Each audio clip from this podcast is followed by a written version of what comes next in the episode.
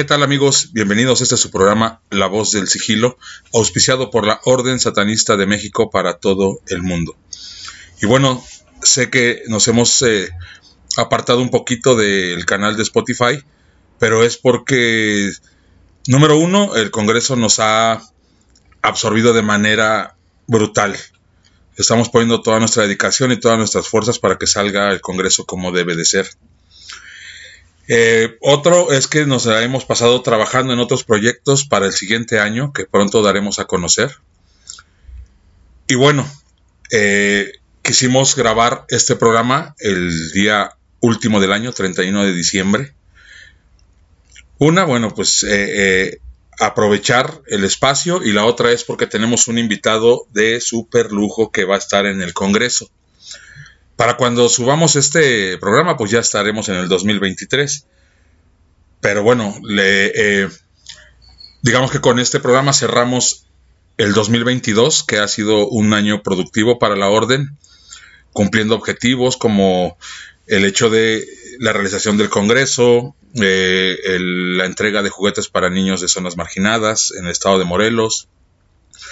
Este, abrimos eh, algunos estudios, y bueno, eh, ha sido muy productivo con todo y lo que eso conlleva, pero pues estamos contentos de continuar aquí con todos ustedes. Y bueno, eh, antes de comenzar quiero dar la bienvenida a, a, Frater Sátiros, que va a estar con nosotros en el Congreso. Eh, tengo el gusto de conocer al Frater ya desde hace algún tiempo. Nos conocimos, de hecho, en alguna organización que no voy a mencionar, de esas satanistas, o más bien satanoides fraudulentas. Eh, y de ahí forjamos una amistad.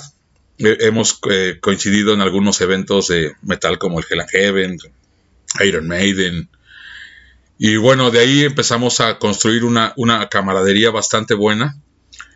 Y desde cuando ya teníamos planeado grabar este programa para ustedes, pero por una cosa o por otra no habíamos podido.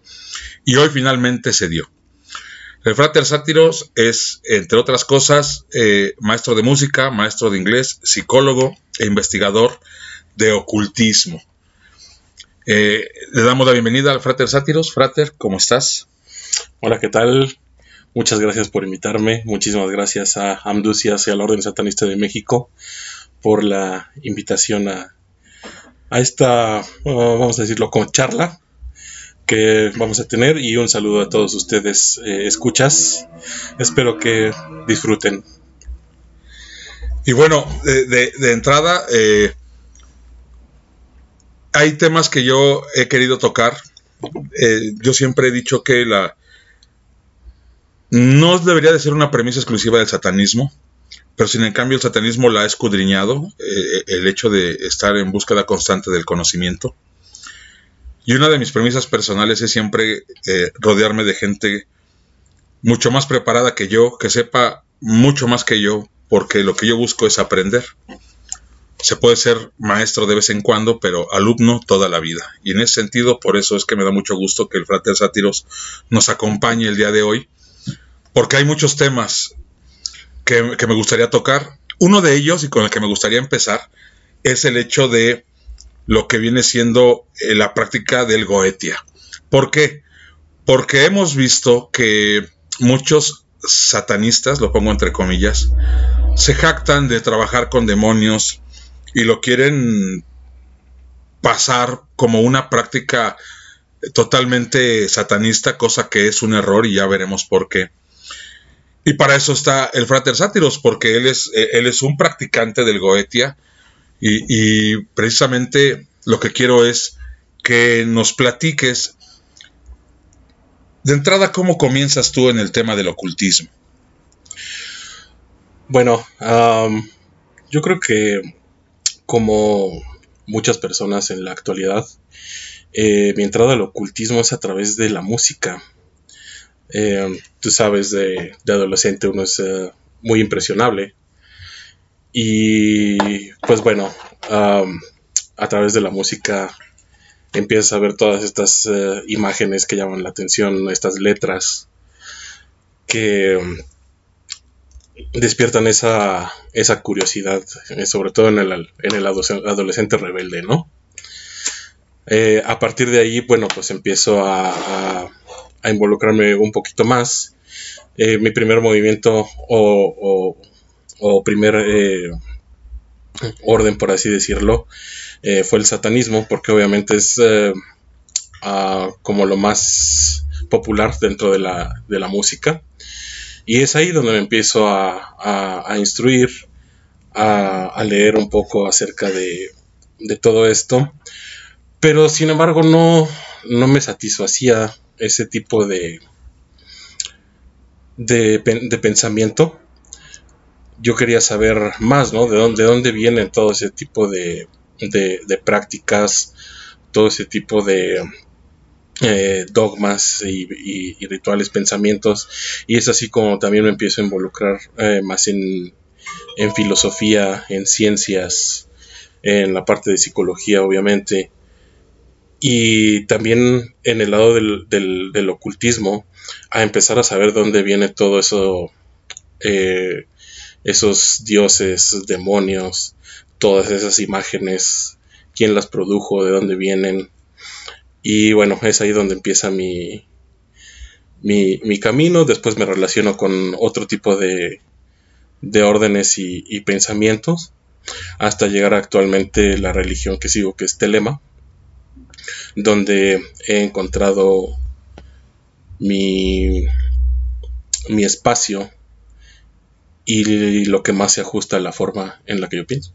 Ok, de hecho, ahorita que tocaste el tema eh, sobre eh, de dónde vienen los dioses o los demonios como tal, a mí me queda siempre esa espinita y yo lo he nombrado en algunos programas o entrevistas que me han realizado, que la práctica del Goetia no es eh, propiamente satanista.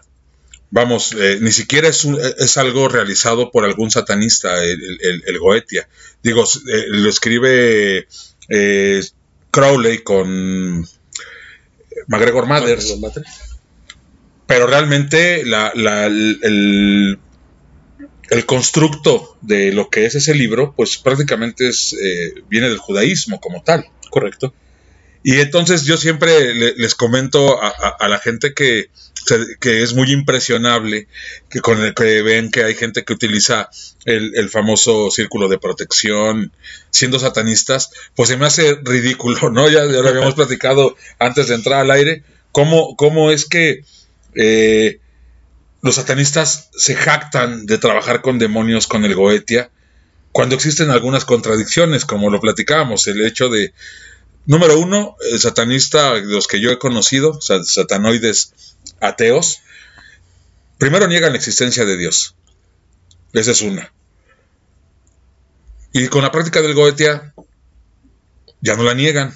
Pero peor aún, la, le, le, piden que los proteja, ¿no? Es correcto. Entonces, en ese sentido, para ti,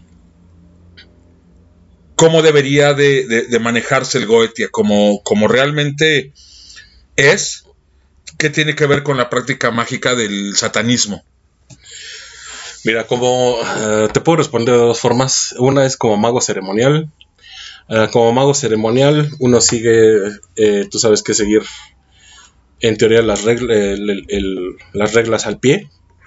Eh, esto quiere decir precisamente seguir el Goetia como se, como se escribió, como se, se tuvo intención. El Goetia tú sabes que nace eh, a través de el rey Salomón, o es lo que se, lo que se dice. Y bueno, pues ¿quién era, quién era Salomón? Pues era el, consentido de Dios, por así decirlo, ¿no? El, el favorito y precisamente Dios le da el poder de controlar eh, demonios. Seguir el Goetia al pie de la letra es precisamente lo que comentábamos hace rato, encomendarte a Dios adentro de un círculo, encomendarte a los eh, arcángeles y sobre todo desde que empiezas el ritual, ¿no? Que eh, muchos lo empiezan con el con el pentagrama de destierro, el hexagrama, todo eso, todo eso estás mencionando nombres angélicos, eh, en este caso, como mencionas, es contradictorio al, satanismo porque no entiendo cómo un satanista puede encomendarse a Dios dentro de, la Goetia. No si es que la está siguiendo al, pie de la letra, porque sabemos que podemos eh, practicarla de otras formas. Y ahí es donde entra, por ejemplo, mi otra respuesta, no como mago ceremonial, sino como como psicólogo, que es eh, el trabajo con, ah, con demonios, es trabajar con ciertas partes de, de tu ser de tu conciencia, de tu, de tu subconsciente, ¿no? Donde puedes tener este pathworking que se le llama y no, no trabajarlo de la forma eh, dogmática, por así decirlo, sino haces tu, tu propio camino para trabajar con esa parte subconsciente tuya y ahí no necesariamente estás trabajando con ángeles ni, ni, Dios ni nada, estás trabajando con tu personalidad. Exactamente, y eso me encanta porque es la manera en como, la, como yo trabajo con Amducias y, y, con algunos otros. No me he adentrado todavía en trabajo con otros demonios en sí. Mi primer trabajo fue con Amducias, viéndolo desde ese punto de vista de que tú nombras, ¿no? Eh, eh, algo que, decía Crowley y, bueno, ha hecho, hizo varios comentarios que han marcado, al menos mi perspectiva de cómo, de lo que es, de, lo que ahora ha comprobado, eh, inclusive la ciencia. Decía Crowley que cada demonio del Goetia representaba una parte del cerebro humano. Mm.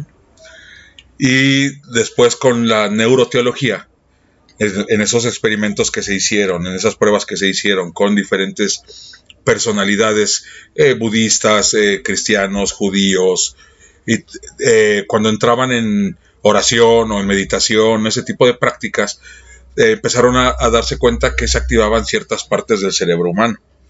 Algo que Crowley ya le había dicho desde mucho antes, y creo que ese estudio se hizo en el 2012 apenas. ¿no? Por otro lado, también de lo que decía Crowley, el hecho de que la ciencia hace alarde de cosas que el ocultismo ya había descubierto muchos años antes, ¿no? Claro.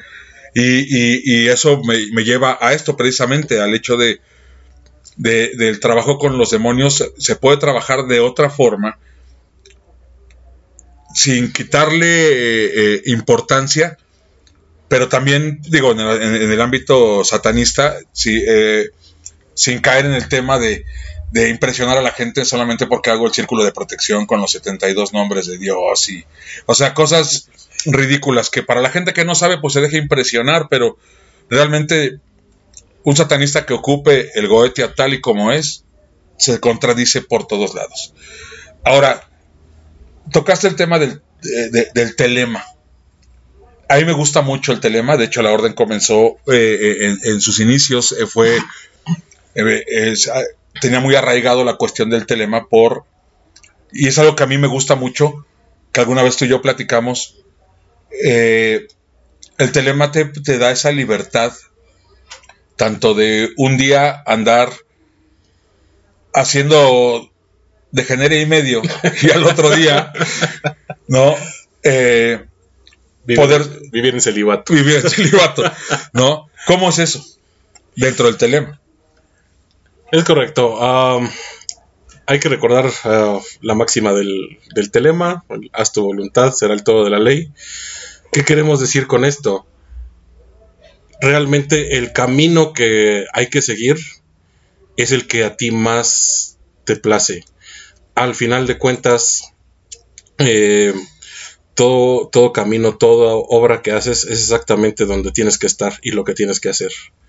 No hay camino bueno ni malo, eh, por eso cuando a mí me preguntan si soy de izquierda o derecha o, etcétera, yo no soy de ninguno de los dos lados. Yo trabajo tanto con eh, ángeles, trabajo con demonios, trabajo este eh, magia enoquiana, trabajo con dioses egipcios, porque Telema te da precisamente toda esa, esa libertad. No hay bueno ni malo, sino simplemente puntos de vista, ¿no?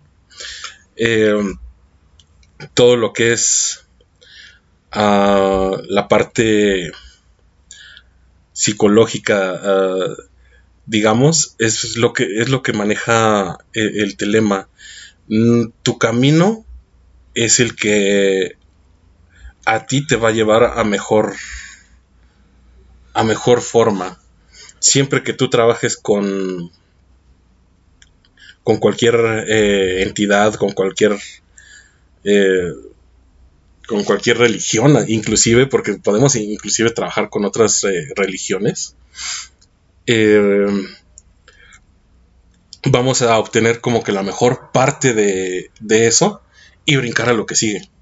Siempre es un, constante movimiento, es un constante cambio, no es quedarte únicamente atorado en un solo, en un solo pensamiento o en un solo dogma como muchas religiones así lo proponen, ¿no? Aquí es mantente en constante cambio, precisamente como mencionabas. Un día tienes que explorar los rincones más bajos, tienes que explorar tu, ser, explorar las pasiones, explorar todo eso que, llamamos eh, pecado y perversión. Y también tienes que, tienes que explorar el otro lado, tienes que explorar el celibato, la iluminación, tienes que conocer ambos lados de la moneda para realmente tener una perspectiva amplia y un poco más correcta de todo lo que puedes eh, obtener de ambos mundos. De hecho, yo estoy muy de acuerdo con eso. Eh, es algo que yo he tratado de llevar como mensaje en la orden. Número uno, el hecho de romper con dogmas. Y romper con dogmas me refiero también a romper con los dogmas del satanismo. Claro. Porque el satanismo se ha, se ha visto inmerso ya ahorita en que si no es lo que la ley dijo, nada de lo que esté fuera de ahí eh, vale. Y, entonces, eh, de, hecho, hablan acerca de que no, pues es que el satanismo es religión porque tiene ritual y tiene dogma. Y le digo, bueno, pero para empezar, el ritual existía antes de que existiera la religión. Claro.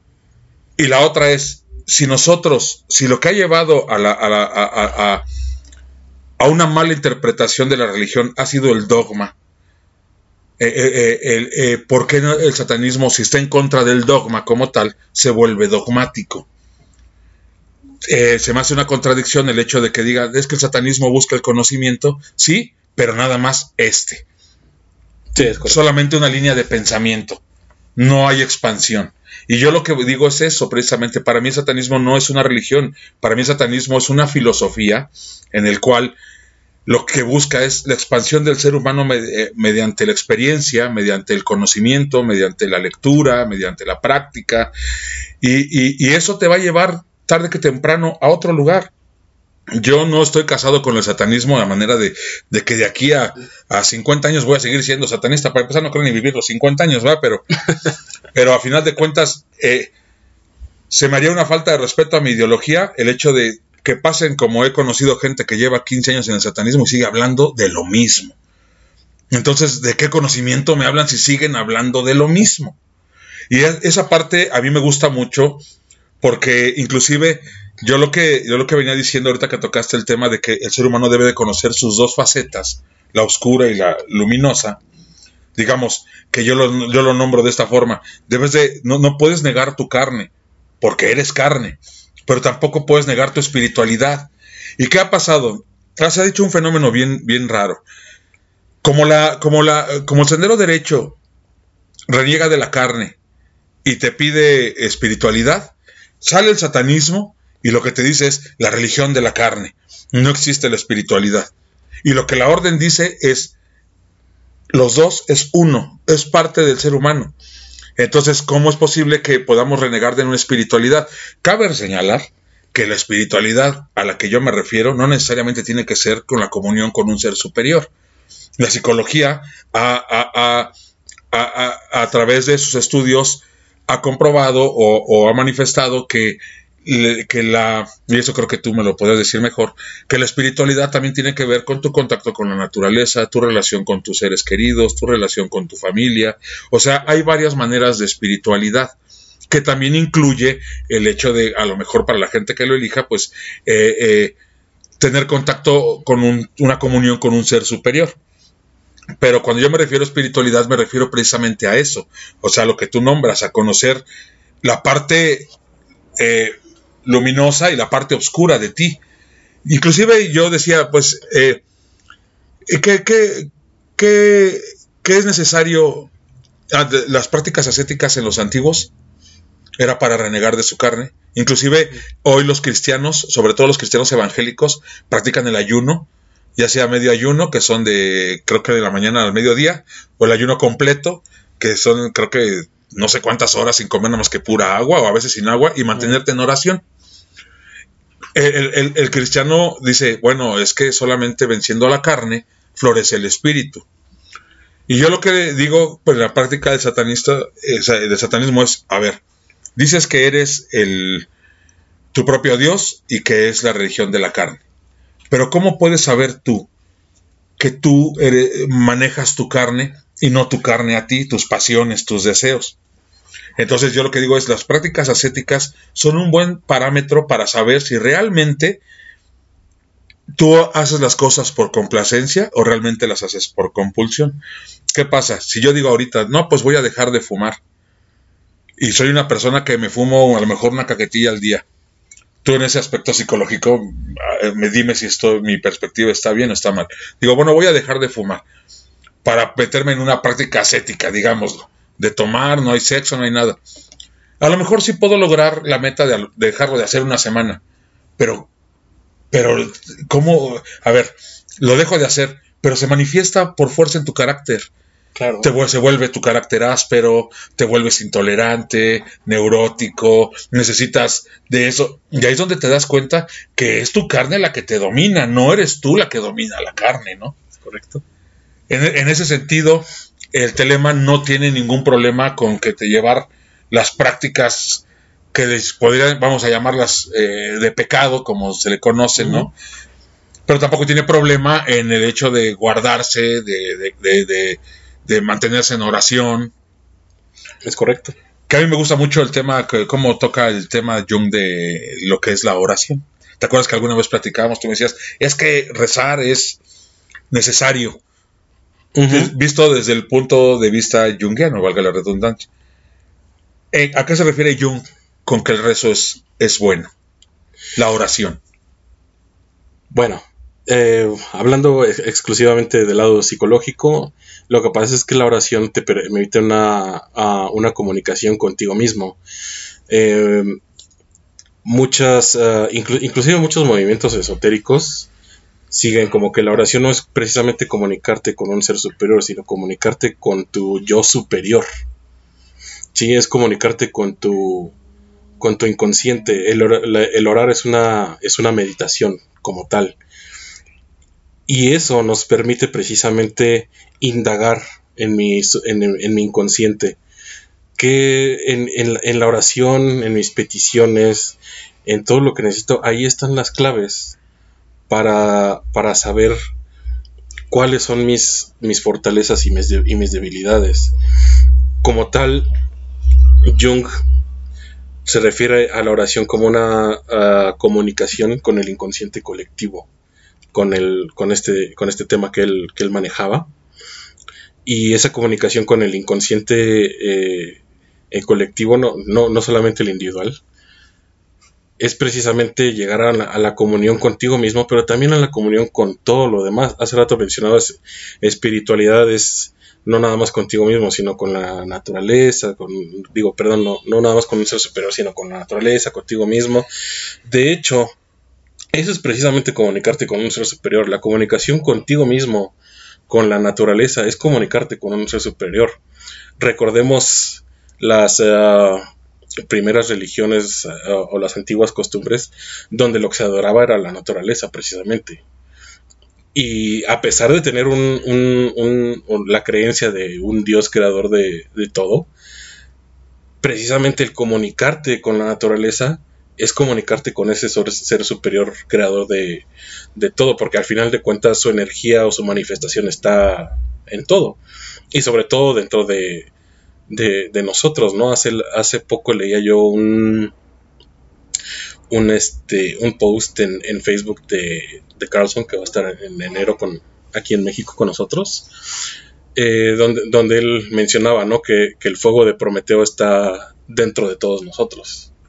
Eso es algo que... Sí, que es cuando dice no somos dioses. Exactamente, a él se refiere a no somos dioses, nada más somos seres eh, eh, de carne, pero con el regalo del fuego de Prometeo dentro de nosotros. Exacto, y me encantó, fíjate, me encantó ese concepto, cómo lo maneja Carlson, porque igual yo estoy, eh, me causa conflicto el hecho de que el satanismo ateísta hable acerca de yo soy mi propio Dios. Para empezar, tú no te puedes ni gobernar y ya hablas de yo soy mi propio Dios. No gobiernas tus emociones, no gobiernas tu ego, eres presa de tus pasiones.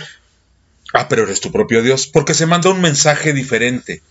Y, me gustaría, ahorita que toquemos este tema, sobre el, tema de eh, qué es la voluntad y qué es hacer lo que quieras. Pero, pero con respecto a, a, esto del, de que tú hablas del contacto con un ser superior que para mí viene siendo lo que, bueno, los antiguos también le llamaban el todo, ¿no? De hecho, el hermetismo lo, llamaba el todo, porque finalmente pues nosotros somos parte de ello y necesitamos de todo, del todo para poder subsistir, no podemos subsistir de manera individual, o sea, nosotros no podemos eh, eh, crear el oxígeno que respiramos para pronto. Claro. ¿No?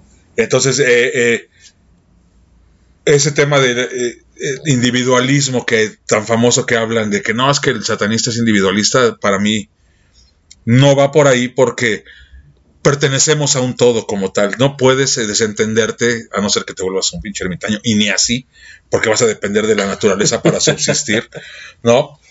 Pero, pero a final de cuentas, esa, esa visión de...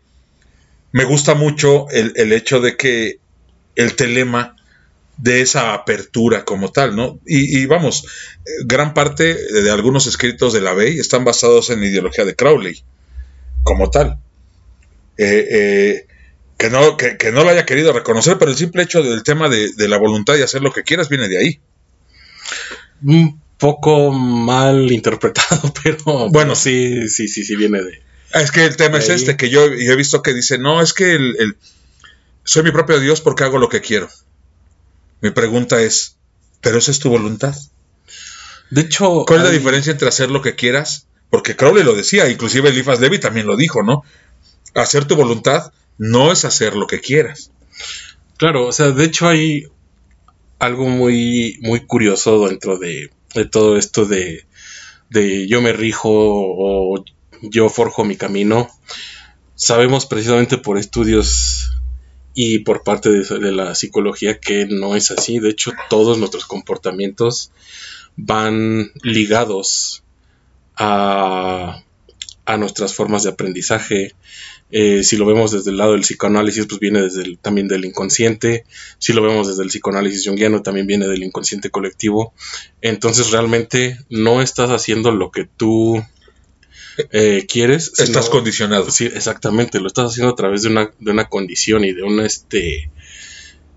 Eh, de la educación que surgiste, de que, tuviste todo eso. A, mi forma de ver, por ejemplo, el, el, ateo no existe. ¿Por qué? Porque de todas maneras en el inconsciente y en el inconsciente colectivo, Dios está ahí. Y tú mencionale a una persona, eh, por lo menos de este lado, este, del occidente, uh, menciónale Dios, ¿y qué es lo primero que piensa? Piensa inmediatamente en el Dios cristiano. No piensa en una deidad, eh, como tú decías, como el todo, como un Ometeotl, como lo mencionaban los aztecas, los mexicas, perdón, sino que inmediatamente piensan en el Dios cristiano. O sea, ese Dios ya vive en su, en su, en su inconsciente. No pueden ser ateos. E inclusive si, si, si, tú los dices, descríbeme a ese Dios cristiano, todos te dan la misma descripción. Claro, exacto, ¿no? Porque ya vive en el, en el inconsciente.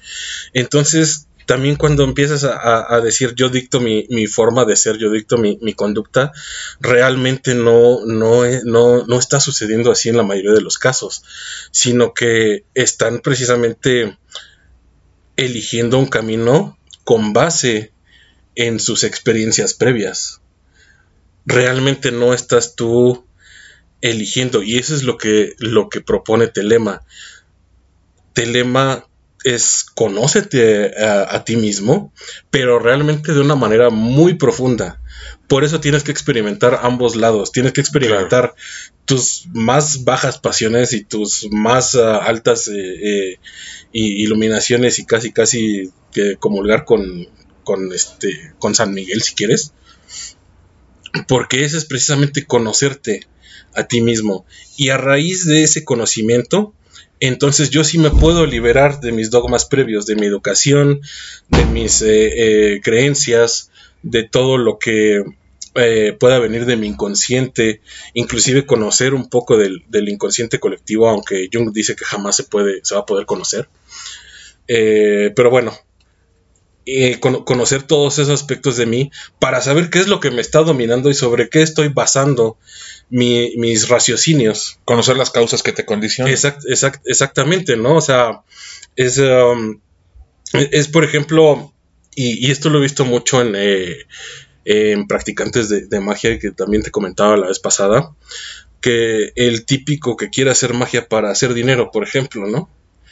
Y y si no, esa persona no se conoce a sí misma, no sabe por qué quiere ese dinero, realmente puede tener una, una un, efecto muy adverso. ¿Por qué? Si tú le preguntas a esa persona, ah, pues, o sea, ¿por qué quieres dinero, no? O sea, ¿qué, ¿cuál es el, tu plan o cuál es tu meta? Ah, pues es que pues ya no quiero trabajar toda mi vida. Pues sabes qué es lo que va a pasar cuando hagas un ritual, que vas a perder tu trabajo. no vas a obtener dinero vas a perder tu trabajo porque lo que realmente quieres por dentro es eso, no trabajar. Ese es el problema. Sí, el pretexto es el dinero. Exacto. Ese es un pretexto nada más, pero lo que no quieres es trabajar porque pues, no te gusta lo que sea, ¿no? Si no te conoces esa parte de ti mismo y la, afrontas y la superas, ese es lo, que vas a, lo que vas a obtener. Por eso también se habla mucho dentro de la magia y lo habla Elifas Levi. Requieres una preparación muy específica, para poder realizar rituales. No cualquier persona puede eh, efectuar un, ritual. Totalmente de acuerdo. Porque si no se conoce a sí mismo, va a tener efectos no esperados y en segunda, o sea, puede terminar dominado por la, por la magia que está haciendo. Estoy totalmente de acuerdo y eso es algo que me causa un conflicto, eh, frater, porque se llena Facebook de magos mi alegría de, que, eh, eh, de que todo, todo satanista ahora son magos, que hablan de magia. Pero cuando ves sus resultados, porque digo, en, un mago te tienes que basar en sus resultados. Cómo vive, eso se nota. Cómo es adentro es afuera, ¿estás de acuerdo? Claro. Entonces, cuando tú los ves, dices, o una de dos, o no eres mago o, no te está funcionando este, este rollo, y es lo que yo digo, la magia no es para todos.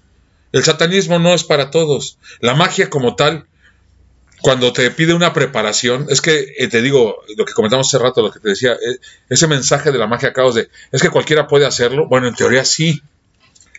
Pero ya cuando, cuando, cuando ves que necesitas una preparación, la mayoría se quiere brincar ese proceso y luego, luego quiere buscar la inmediatez para solucionar sus problemas. Y cuando ve que tienes que trabajar rápido, se brinca eso, bueno, perdón, tienes que trabajar duro, se brinca eso para ir a lo rápido. ¿Qué pasa? O como tú dices, obtiene resultados que no desea o no le funciona. Y son los clásicos que siempre andan diciendo, la magia es una farsa, la magia no funciona. Pues sí, porque te brincaste todo ese proceso. O sea, bien es cierto que la magia la puede hacer cualquiera, pero cuando le tienes que entrar al trabajo personal, ya no cualquiera le entra. Y es cuando ya no es para cualquiera la magia. Claro, o sea, hay, dos formas de, verlo, ¿no? O sea, está eh, precisamente la persona que se, que, se, que se brinca todo ese trabajo y, y hace un ritual y, y, ya no estamos hablando de magia de caos, inclusive hablamos de, de gente que se mete a magia ceremonial que bueno, pues cree que con hacer los, los dibujos y los círculos y, y etcétera va a poder eh, eh, manifestar. Y pues sí, ciertamente manifiesta, ¿no? Porque todos tenemos esa, eh, como decíamos, todos tenemos el fuego de Prometeo adentro y todos tenemos esa, ese poder de, manifestar. El problema es que al no haber seguido un proceso, al no haber un autoconocimiento, vas a obtener resultados no deseados. Y, y en los peores de los casos, o sea, vas a tener, vas a terminar dominado por la entidad a la que estés este, eh, eh, eh, evocando en ese momento, ¿no? Por ejemplo, ahorita que mencionabas mucho la magia, mi alegría, algo que yo he visto mucho actualmente y también lo comprendo porque es una necesidad actual de que no hay ninguna religión, eh, es mucha gente que en lugar de festejar Navidad, por ejemplo, que estamos en esta época, festeja las Saturnalias, ¿no? Y no saben lo que es hacerle un tributo a Saturno. No saben que Saturno eh, en sus tiempos se le hacían sacrificios humanos. Se tenían que practicar uh, orgías. Entonces, yo al momento de festejar una Saturnalia estoy desde el inconsciente colectivo estoy evocando de nuevo a esa, a esa entidad que ya se alimentó con esos poderes. Si yo hago una Saturnalia, en algún momento ese Dios me va a pedir lo suyo de regreso. Me va a pedir un sacrificio. Y es cuando, curiosamente, de la nada van a aparecer eh, accidentes, van a aparecer muertes repentinas y cosas así por gente que no sabe qué es lo que está haciendo. No hay una preparación, no hay una lectura, no hay eh, pues eh, ningún trabajo atrás, ¿no? Entonces yo siempre le he dicho a la gente aguas con lo que están festejando, tengan cuidado con las entidades que están diciendo, no porque sea ahorita eh, lo, pop o lo de moda, quieras hacerlo también porque no sabes qué es lo que estás, estás trabajando, ¿no? Deja de trabajar con entidades antiguas porque todas o casi todas te van a exigir un sacrificio como tal. Y eso es algo muy interesante porque sí, he visto que igual Saturnalia y, y, o sea, las famosas brujas, ¿no? O, magos. Sí, sí. Y, que, que se quieren desmarcar de, del colectivismo, pero a final de cuentas pues desde la ignorancia. Y eso es algo, un tema muy delicado. Lo que ha hecho las redes sociales es precisamente darle voz a la ignorancia. Y, y, mucha gente, el problema es que les cree, eh, ni, como tú bien dices, ni siquiera lo leen, ni siquiera se instruyen, y, pero ya lo dan por hecho. O sea que es así como lo dijo tal o cual, y lo llevan a su vida, sin saber que de igual manera puede, puede traer consecuencias, ¿no? En, eh, en la cuestión, eh, ahorita que estabas hablando acerca de lo, de, lo que es el conocimiento de ti mismo de manera profunda, dentro de la orden, yo, eh, dentro de la filosofía de la orden, yo dejo un poquito de lado el famoso individualismo, que a mí se me hace una chaqueta mental. Y me, me, me, me voy más hacia el tema de individuación de Jung. Entonces, yo quisiera que a la gente le explicaras qué es la individuación de yo. Ok, entonces, después de este breve comercial, este, esta canción, eh, eh, ¿qué es la individuación de yo? Mira, la, la, individuación es el proceso a través del cual eh, la persona se va a complementar, reconociendo todo eso que, que, oculta.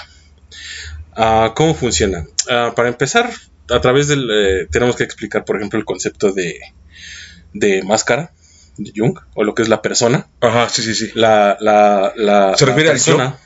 ¿Dónde? ¿Viene siendo la referencia al yo?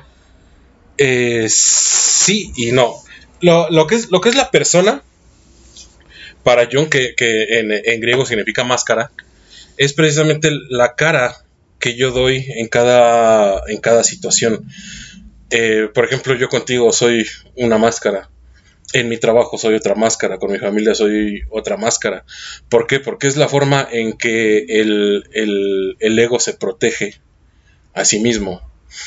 el único momento en el que realmente somos nosotros es cuando estamos solos. No hay ningún otro momento en el que realmente seamos nosotros mismos. No hay, no existe. Aunque haya muchos que digan, no, sí, yo soy igual con todos, no. sí, es cierto, hay, mucha gente que lo dice, ¿no? Yo soy el mismo en todos lados. Y exacto, ¿no? Es que es cotorro donde seas, Y no, o sea, a tu inconsciente no lo vas a engañar. Tu ego no se va a dejar de proteger. Siempre vas a comportarte de una forma distinta con, con cada persona, con un niño, ¿no? O sea, siempre vas a utilizar una, una, máscara. A lo que voy con esto es que todas esas máscaras que utilizamos para proteger nuestro ego y nuestra personalidad, precisamente están evitando que salga quién verdaderamente somos. El concepto de individuación es adentrarte en tu inconsciente y encontrar y aceptar todo eso que somos. Jung habla mucho de, de, aceptar la sombra, ¿no? La sombra es precisamente todo eso eh, eh, que, negamos. Y mucha gente lo relaciona con conceptos negativos, porque sombra, pues, eh, puede, puede, puede, darse hacia esa, en esa dirección, ¿no? efectivamente, sombra es precisamente todo lo, que venimos negando. ¿Por qué? Porque vivimos en una sociedad donde tenemos que seguir ciertas leyes, ciertas normas, seguimos ciertas religiones morales, y todo eso nos dicta que debes de, de, apagar cierta parte de tu ser, ¿no? Al momento de apagarlo, te haces un ser incompleto. Esa es la individuación. La individuación es yo voy, busco esas partes que he, apagado dentro de mí y las asimilo. No, con esto yo no quiere decir que vayas y, y hagas esos actos, ¿no? Porque, y también hablando desde un punto de vista de Fromm, eh, pues el hombre es muy malvado por, naturaleza propia, ¿no? Entonces no quiere decir que vayas y, lo hagas porque pues, vas a terminar en, serios problemas. Quiere decir la individuación o el buscar las sombras es ir a tu inconsciente, buscar ese, eh, ese conocimiento sobre ti mismo y al, y al, final terminarlo asimilando como parte de tu personalidad, saber que eres capaz de hacer ciertas cosas o ciertos actos que no están permitidos, pero como tu naturaleza humana, ahí los tienes. Y no es nada más eh, las partes negativas, también hay mucha gente que por proteger a su ego, protege sus partes positivas o, o las que iluminan, ¿no? Eh, que por experiencia propia generalmente son las personas más peligrosas, las que quieren esconder su parte eh, que, ilumina porque se esfuerzan tanto en esconder esa parte que terminan cometiendo actos que ellos mismos no quieren, pero eh, es tan deseo es tan fuerte el deseo del ego de, de, protegerse que van a terminar cometiendo cosas que no desean. Entonces, esa es la, individuación, ir hacia tu inconsciente, encontrar todas esas partes de ti que, no asimilas, que te, que te chocan, integrarlas a tu persona, y es ahí cuando te complementas como ser humano. Estás igualmente balanceado dentro de la oscuridad y la luz, vamos a llamarlo. Esa es la individuación. Ok, pero a ver, digamos que, eh, eh, eh, como me lo comentaste también en algún momento, la individuación es aceptar qué tan malo puede ser. Claro. Aceptar tu maldad. Digamos, vamos a verlo así. Y yo te hacía esta pregunta, bueno, ¿en qué momento sé que estoy aceptando mi maldad y no la estoy reprimiendo? O sea, porque tú dices, bueno, aceptar no es hacerlo. Ok, entonces, ¿cómo, ¿cómo puedo diferenciar que estoy aceptando, no sé, vamos a poner algo muy burdo, que a lo mejor a mí me gusta robar, un decir, es, para no tocar temas más delicados. Sí. Eh, me gusta robar. ¿Cómo, le, ¿Cómo sé que estoy aceptando esa parte de mí, esa parte de maldad de mí, y no la estoy reprimiendo? Porque lo que reprimes entra de una forma, pero sale de una manera más violenta, ¿estarás de acuerdo? Hay dos, formas en las que te vas a dar cuenta. La primera es que te, te vas a dar cuenta que no tienes ganas de hacerlo. Reprimirlo es tener ganas de hacerlo. Ajá, exactamente, sí, sí, sí. La primera es, es esa, o sea, no vas a tener ganas de, de hacerlo porque lo tienes aceptado, sabes que eres capaz, sabes que tienes el poder, pero sin embargo, como lo tengo asimilado, lo puedo controlar sin problema. Y la otra, y esto es muy importante, el efecto espejo. ¿Qué pasa en mí cuando yo veo a un ladrón?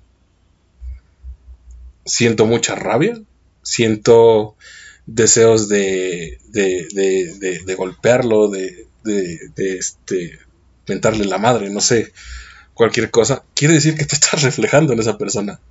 Y el momento en que te reflejas en esa persona quiere decir que no has aceptado esa parte dentro de, dentro de ti. Al momento que la aceptas, deja de haber ese efecto espejo con los demás y ocurre en infinidad de formas, ¿no? O sea, no es únicamente con el robo. Sí, que dice lo que te lo que te choca te checa, ¿no? exactamente, ¿no? Es, es una actitud muy budista y que Jung retomó, retomó ah, mucho. Y, y precisamente, o sea, para darte cuenta tú cómo eres, observa, observa qué no te gusta de los demás. Totalmente de acuerdo. Claro. Cuando tú encuentras qué no te gusta de los demás, y, y, eso empieza a veces por la familia, porque son los primeros que nos, que nos chocan, este, eh, ahí te das cuenta cómo eres tú. Al momento de asimilar todos esos temas, de, saber que tú también eres parte de eso y que está dentro de ti, te deja de, de causar conflicto. causar conflicto. Ok, porque esa es la parte que a mí me interesa. Eh, eh hablaba acerca de, que la individuación no es el individuo, no es alejarte del mundo, ese individualismo que, no, pues mi crecimiento es por sí por mí mismo. No, esa, es un trabajo interno en el cual vas a, buscas completarte a ti mismo. Sin tener sin cortar relación con el mundo exterior. Y aparte es el hecho también de, de tú saberte reconocer como una persona diferente, pero sin romper ese contacto, ¿no? Claro, eh, en, cierta forma la individuación sí tiene que ver un poco con, el, con la parte del individualismo, porque Ah, otro, otro, aspecto que, trabaja Jung dentro de la individuación es precisamente desaprender que sí, eh, somos parte de una sociedad, pero no eres tú la sociedad.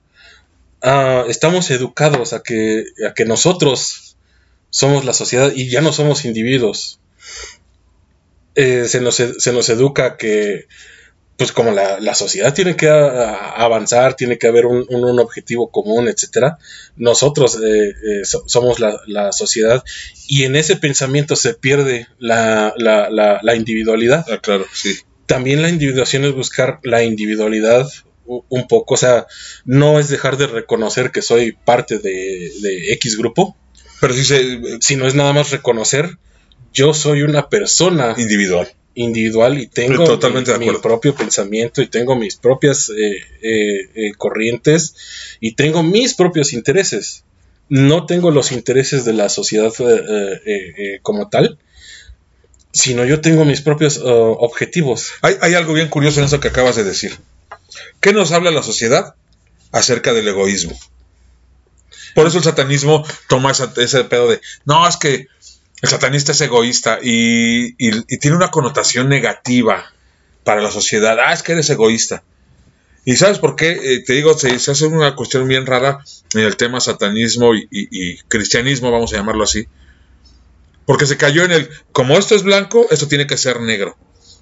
¿No? Entonces, como el cristianismo, entre comillas, promueve el altruismo o el sacrificarte a ti para darle a los demás, pues entonces el satanista debe ser egoísta pero a final de cuentas también se le ha dado una connotación egoísta, eh, egoísta, perdón, una connotación negativa al egoísmo. Y creo que en el tema de la individuación entra muy bien el tema del egoísmo, ¿no? Porque antepones tu, tu, tu, manera de pensar, antepones tu individualismo con el tema colectivo. Por supuesto, o sea, eh, mira, hay algo que yo estoy precisamente en contra del, del cristianismo, y hasta viene, lo dijo, lo dijo Jesús en, la Biblia, ¿no? Eh, primero arréglate tú para poder dar a los demás. ¿Cómo puedes pretender dar a, dar a los demás algo que tú no tienes? No se da lo que no, se tiene, exacto. O sea, ¿por qué, por qué andas queriendo eh, eh, dar limosna para expiar tus pecados? ¿Por qué andas queriendo eh, ir a la iglesia cada domingo fervientemente para, para sentirte mejor. ¿Por qué no mejor te arreglas tú solo? La, iglesia no te va a arreglar. está comprobado. Estar dando limosna está comprobado. No, te va, a arreglar. Ayudar a los pobres no te va a arreglar. Ciertamente es parte de, de, de una espiritualidad. Pero primero arréglate tú para que después puedas, puedas dar y ofrecer lo mejor de ti en, e, ese, en, ese, en ese punto, entonces sí ya puedes eh, eh, dedicarte a, ese altruismo, ¿no? A ayudar al, prójimo y ayudar a la, a la, sociedad como tal. Pero mientras tú mismo no, no, no te arregles, pues, hermano, ¿qué, quieres arreglar la vida de los demás, no? Exacto, totalmente de acuerdo. Y eso es, yo, yo por eso digo que dentro de la ideología de la orden, eh, al ser tomada, al ser tomado el satanismo como una filosofía de vida, debe ser una filosofía de resultados. Y si no entrega resultados, no te está funcionando o no o, realmente no estás llevando la filosofía como tal. Porque alardear en Facebook de soy mi propio Dios y las declaraciones satánicas y las leyes de la tierra y los pecados satánicos y es que la ve y dijo, y, pues eso no te es satanista.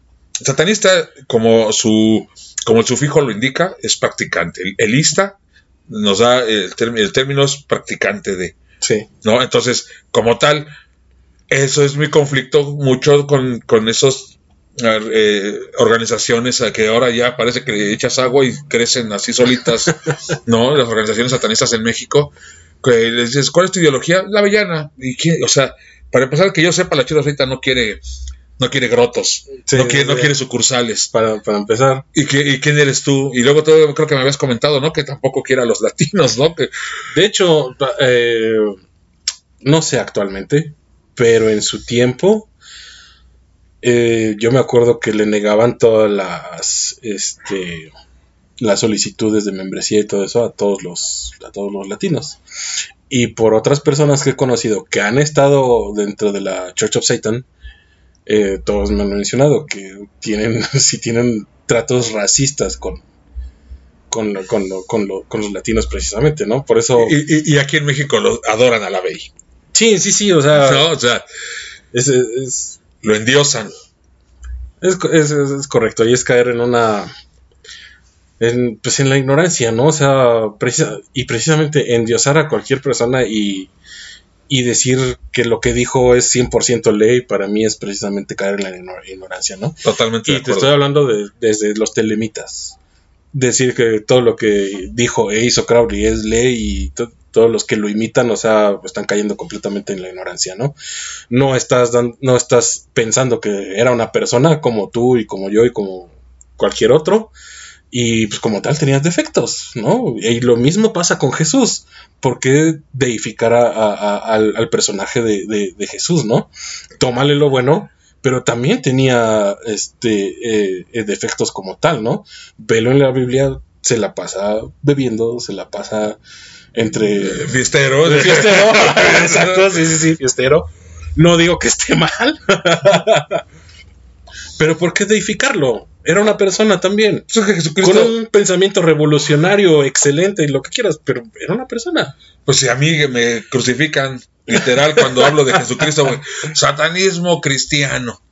Digo, Jesucristo ni siquiera fue cristiano. Exacto. O sea, de entrada. O para empezar, el cristianismo se inventó muchos años después, ¿no? O sea, ¿De, dónde viene eso, no? Exacto. Eh, es un concepto. Cristo nunca fundó ninguna iglesia como tanto lo proclama el catolicismo, ¿no? O, u otras, otras corrientes. Sí, de que, le dijo, no, ellos dicen que sí, porque... Sí, sí, sí, Cristo no fundó esto y se llama catolicismo, no, o sea, no. Porque dice, eh, le dijo a Pedro, tú eres la piedra en la que funda, en la que construiré mi iglesia, y entonces sí quería una iglesia, pero no era el concepto de iglesia que Jesucristo buscaba. Claro, o sea, no, eh, estamos hablando de, de una institución. Exactamente. y, corrupta. Además. No, eh, eh, que, era lo que en algún momento platicábamos, ¿no? El hombre cómo corrompe las instituciones. Claro. De hecho, es algo que precisamente eh, yo me trato de mantener al margen porque tener una organización no es fácil porque, vamos, inclusive sabe uno el poder que puede tener en ciertas personas, hablando de la ignorancia, y uno, si uno fuera mal nacido, en ese término, se aprovecharía de esa ignorancia. Yo podría hacer dinero vendiendo pactos y vendiendo ceremonias y, haciendo ese tipo de cuestiones. Y no lo hago porque precisamente pues, la idea no es convertirte en lo que odias, ¿no? Exacto, o sea, eso, por ejemplo, eso que mencionas, eh, retomando el tema, eso es trabajo de sombra. No convertirte en lo que odias. Porque hay gente que termina eh, odiando tanto cierto aspecto que se termina convirtiendo en, eso? precisamente. Eso es un trabajo de, sombra. Ahí te das cuenta cuando estás asimilando eso, eso, que tienes dentro de ti, pero no lo tomas. ¿Por qué? Porque sabes que no es para ti. Exacto, no, pues qué, qué buena, hasta me dio ánimos de continuar. Ahora, con respecto a en algún momento eh, he escuchado, he leído que hay gente que utiliza este cierto tipo de sustancias para practicar magia. ¿Tú como mago ceremonial recomiendas el consumo de sustancias? No, para nada. ¿Por qué? No, no lo recomiendo. ¿Por qué? Porque, y estoy hablando como, como oh, mago ceremonial, ¿no? Porque hay quien sí dicen, ah, hazlo y, y está permitido y todo. Crowley lo hacía.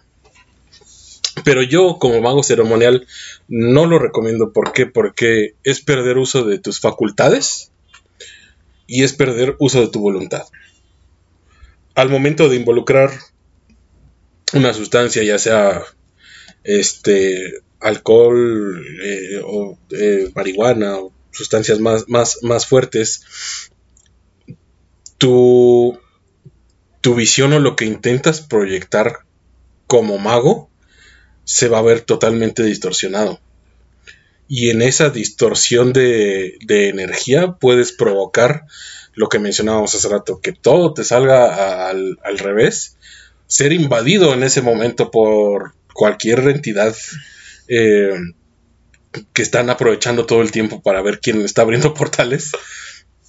Eh, o, de plano que, se te quede eh, la, entidad ahí en tu, en tu, en tu dominio, ¿no?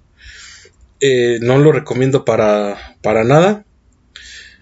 Como dije, hay movimientos que sí lo recomiendan y hasta lo, lo promocionan, vamos a decirlo. Eh, Crowley, como dije, lo, lo hacía, hacía rituales bajo ciertas sustancias, ahí sí, honestamente, depende de cada quien. Yo siempre les diré, no lo hagan, no, no cometan cosas que, de las que se pueden arrepentir después. Pero pues ya es el camino de cada quien, o sea. Sí, de hecho, eh, yo lo platico porque te, lo comento más bien por el hecho de que en algún momento aquí en la orden me, ofrecieron hacer un ritual con consumo de marihuana, a lo cual yo me negué rotundamente. Yo dije, no, no porque mm, yo debo ser congruente con lo, que digo, con lo que hago y para mí en mis principios no está eso. Entonces mm, yo me negué y nunca se hizo, pero en algún momento sí tuve ofrecimientos para realizar rituales por medio de la inducción de la marihuana. Cosa que eh, a lo mejor no lo sabía así como tú lo estás explicando, pero algo me decía que no era viable para mí. Ahora tocaste un tema que y ahorita se me vino a la mente que íbamos a tocar hace un momento, ¿cuál es la diferencia entre haz lo que quieras y haz tu voluntad? Ok. Sí, eso es un tema ah, que puede llegar a ser eh, complejo, sobre todo para los que lo escuchan por primera vez o se inician en Telema. El haz tu voluntad ah, es el todo de la ley mucha gente lo puede interpretar o a primera vista se puede interpretar haz lo que quieras, ¿no? Porque voluntad, pues al, final de cuentas tiene esa acepción dentro de nuestro idioma. Pero en el idioma de Telema o en el idioma mágico, la voluntad se refiere a hacer la comunicación con el eh, con esa entidad superior la voluntad se refiere a completar mi vida. Es, es, muy parecido a lo que Jung llamaba individuación. Eso es hacer tu, tu verdadera voluntad. Tu, verdadera voluntad. El conocerte a ti mismo para no dejarte dominar por, o por tus pasiones o por tus eh, programaciones mentales o por tu inconsciente, por lo que sea. Una vez que te conoces a ti mismo, puedes realmente manifestar tu, voluntad, ya sea de forma personal o, de, forma, o de forma mágica. Entonces, no, no se trata de hacer lo que se me antoja, sino de manifestar quién soy realmente. Esa es la voluntad. Eh, fíjate que, me, checa mucho eso. Yo que soy una, una, persona que ha batallado mucho con el tema de, de, la alimentación y todo eso por diferentes circunstancias. En algún momento entendí eso. Decía, bueno, ¿qué es lo que yo quiero hacer? O sea, yo me lo planteé así. En su momento me dije, bueno, pues a mí me gusta tomar, me gusta comer, me gusta el sexo, me gusta esto. Pero para yo poder disciplinarme y poder eh, bajar de peso, por decir algo, tengo que dejar de hacer ese tipo de cosas para poder realmente encontrar un resultado de lo que yo quiero. ¿No? Eh, eh, y ahí yo, a lo mejor es un ejemplo muy burdo, pero ahí encontré yo la diferencia entre lo que es la voluntad y el hacer lo que quieras. Porque precisamente yo decía, bueno, es que hacer mi voluntad no necesariamente es hacer lo que yo quiera, sino inclusive es hasta renunciar a lo que yo quiero para realmente plasmar mi voluntad. Claro. De, alguna manera, a lo mejor muy simplista si tú quieres, pero, pero esa era una manera como yo me di cuenta que hacer lo que yo quería no era hacer mi voluntad como tal. Inclusive eh, eh, eh, me lleva a, esta cuestión de que a veces no sabes ni, lo que realmente quieres porque todavía no terminas por conocerte. Yo creo que nunca vas a terminar por conocerte, pero en ese... De hecho, yo siempre he dicho, eh, la iluminación, como muchos le llaman, para mí no es la meta, porque a lo mejor ni la vida nos da para llegar a eso. Pero el camino, lo que vas aprendiendo en el camino, eh, todo, toda esa experiencia que vas obteniendo y que te va ayudando a, mejorar día con día, es lo que para mí eh, vale como tal, ¿no? No la meta, sino el camino es para mí lo que tiene verdadero valor. Y en ese sentido, el, buscar o el, reconocer mi verdadera voluntad, pues comienza primero por el trabajo propio, ¿no? Por supuesto, es como mencionado, ¿no? O sea, volviendo a, un ejemplo tan básico como bajar de peso o dejar de fumar o dejar de tomar, etcétera. La voluntad es saber por qué lo haces. Si no es, no es lo que haces, sino el por qué lo haces. El, el, dominarte no es, ay, lo voy a dejar de hacer y... Eso es reprimir. Y, ya, ¿no? Exactamente. Eso es reprimir, porque a lo mejor dejo de fumar, pero empiezo a comer mucho, ¿no?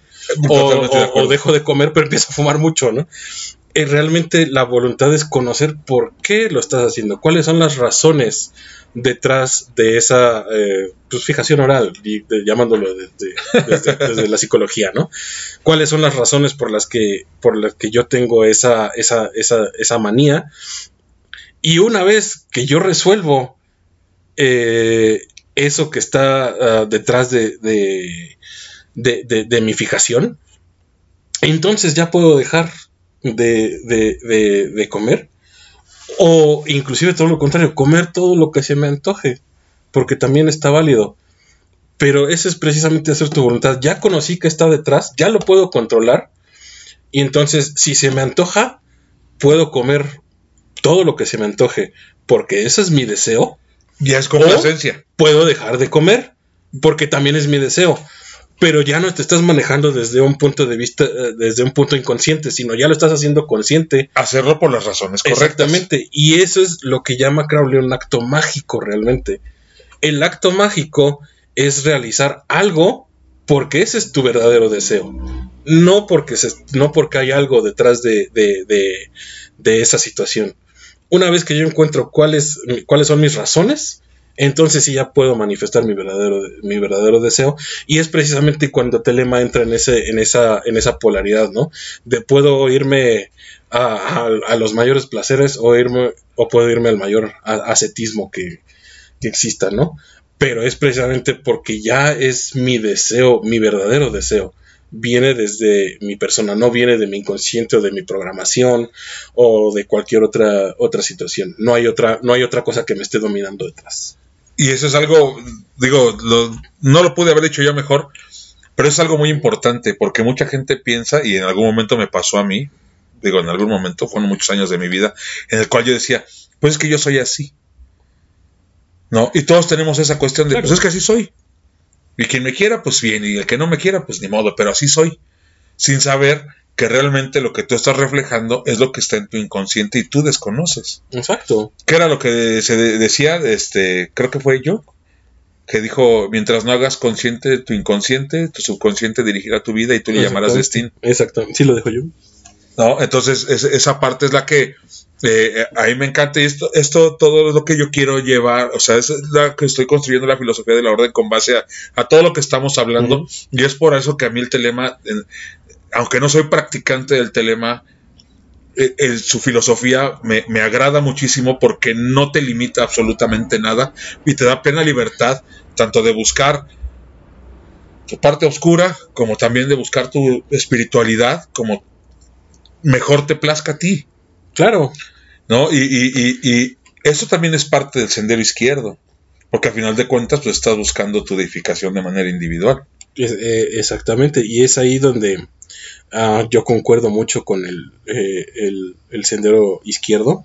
Como sea, yo no, yo no me considero dentro de un sendero como tal, a veces estoy dentro, considerado izquierdo, a veces estoy dentro del derecho. Em, pero Ah, considero, y, es parte de lo que se va a hablar mucho en, la, conferencia que vamos a tener el, Congreso, el, 23 de enero. 21 de enero. 21 de enero, disculpen. el 21 de enero compren sus boletos, por favor. Sí, por favor. Comercial desvergonzado. Pero bueno, eh, es parte de lo, que vamos a hablar. De, eh, concuerdo mucho con el sendero izquierdo, es precisamente eh, conocerte de forma individual, ¿no? Porque lo, lo que propone el, sendero derecho es siempre el colectivismo, ¿no? Y, y, entregarme a, a, fuerzas, deidades o lo que quieras. Dejar de ser. Exteriores. Ajá, dejar de ser. No estoy en contra de, eso, es correcto también, pero estoy negando la mitad de, mi humanidad. La otra mitad también es individual. Sí, el, problema con el concepto derecho, con el, con el camino derecho, es que prácticamente sí te, sí te lleva a la disolución de ti.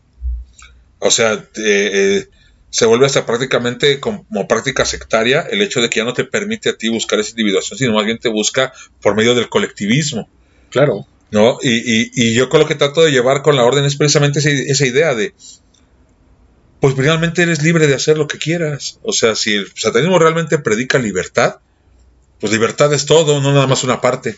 Exacto, ¿no? Porque, y precisamente, fíjate qué curioso, he topado, he encontrado muchos satanistas que quieren prohibir cosas. No, hombre. es, muy contradictorio, ¿no? El, el este... El, es que esto no es satanismo. La individualidad y no sé qué, y, y esto no es satanismo precisamente, o, no es que no puedes hacer esto porque eso no es satanismo. Pues entonces, ¿dónde está el satanismo si, si estás prohibiendo, no? Y eso es algo que, precisamente ahorita que tocaste el tema, se me hizo, híjoles, de verdad que yo creo que, que, por eso hacemos buen clic tú y yo. Es que yo no me, tú me dices, yo no me considero del sendero izquierdo ni tampoco del sendero derecho. Y a la conclusión que yo he llegado con base a mi experiencia y con base al, al, estudio que llevo y todo eso, es precisamente que veo que me doy cuenta que el poner etiquetas limita al ser humano. Claro. Porque el decir soy esto, ya de manera intrínseca, ya no puede ser el otro. es, exactamente, o sea, ¿por qué, por qué, por qué debes de llevar eh, esa etiqueta decir yo soy esto, yo soy lo, lo otro?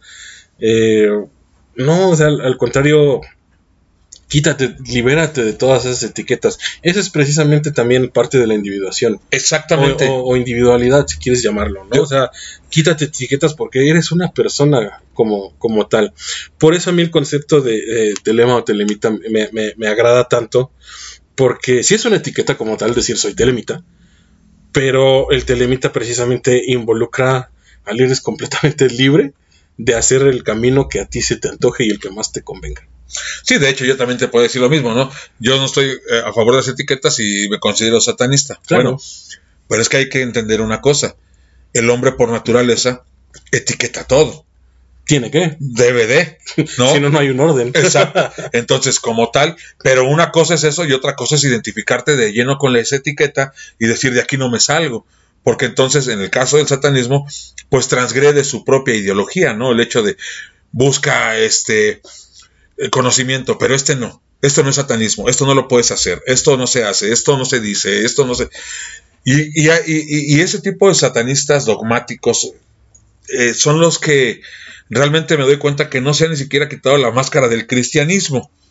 Claro. ¿No? Porque finalmente siguen con esas eh, prácticas dogmáticas y, y, a mí no me gusta eso. Yo digo, de hecho nosotros, por decir como orden, nuestra filosofía no es ni siquiera buscar adeptos.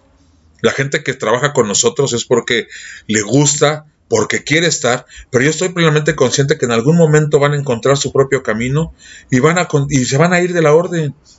¿Y quién soy yo para decirles que no? Al contrario, ve, porque lo que yo tengo claro es que la única forma en la que yo puedo serle fiel a mi ideología es expandiéndome. Y, y, sé que nunca voy a dejar de ser satanista, pero a lo mejor el día de mañana ya no estoy en la orden, ya no estoy de manera de lleno en el satanismo, pero estoy buscando esa parte de mí eh, eh, o estoy desarrollándome de manera plena, a lo mejor en otros lugares, ¿no? Pero no, siento yo que es la única, que, es, eh, hacia allá voy, ¿no? Yo, eso es lo que yo veo, o sea, voy hacia, que, que la única manera en que puedo ser fiel a mi ideología es seguir creciendo. Y mientras más lees, mientras más compartes, mientras más te vas expandiendo y por fuerza en algún momento te vas a ir moviendo de donde estás. Es, correcto, o sea, no te puedes mantener dentro de una sola ideología ah, por años.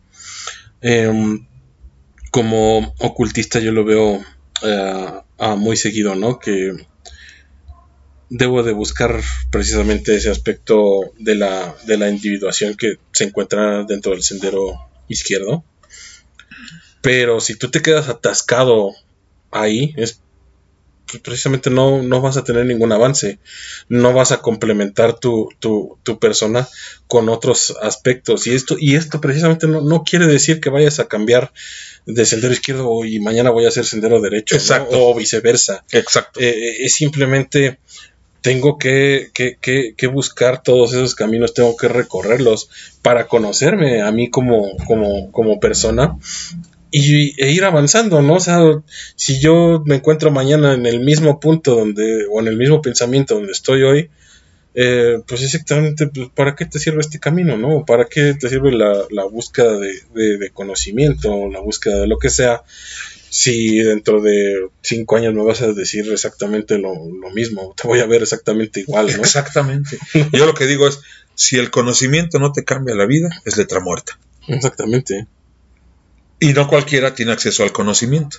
Porque cuánta, cuánta gente lee la Biblia y no le cambia la vida. Cuánta gente lee un grimorio, cuánta gente lee a Crowley o lee lo que sea y sigue siendo la misma persona. Eh, no siquiera tiene cerrado el entendimiento. Entonces, eh, eh, para mí, aunque sea muy reiterativo con eso, es que no, el conocimiento ni siquiera es para todos, porque hay quien nace, pues, creo que eso lo dijo Nietzsche, que decía, hay quien nace con mentalidad de borreguito y hay quien nace con mentalidad de cuestionarlo todo. Entonces, a final de cuentas, eh, cada uno en su corral, pero las cabras y los borregos, ¿no? Pero a final de cuentas, a, lo que voy es, creo que el, verdadero camino del sendero izquierdo, que no necesariamente es el satanismo, porque mucha gente piensa que el satanismo es el sendero izquierdo, cosa que están totalmente errados. Cuando hablaban acerca de unas personas decían, es que a mí me gusta el satanismo por la, individualidad que promueve. Le, yo le dije, le digo, para empezar, esa individualidad ya la promovía el sendero izquierdo del ocultismo. Desde antes que existiera el satanismo, o sea, el satanismo es un brazo o un dedo de la mano del, sendero izquierdo, pero no es el sendero izquierdo. Y como tal, pues hay mucho de dónde aprender, ¿no? hay, que inclusive si eh, dentro del satanismo yo quiero, eh, me sirve algo de Grimberg, o me sirve algo de Buda, o me sirve algo de, de, del hinduismo, ¿por qué no? inclusive del cristianismo. O inclusive del cristianismo. ¿Por qué te, por qué te tienes que, que negar a, a, a, a, ese conocimiento, no? No, porque si no me excomulgan del satanismo los, los, grandes sacerdotes.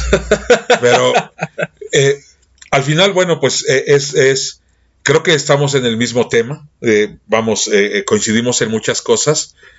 y a mí yo me quedo con eso, ¿no? De que no debe haber etiquetas, no debes de estar plenamente identificado con una etiqueta porque finalmente te limita.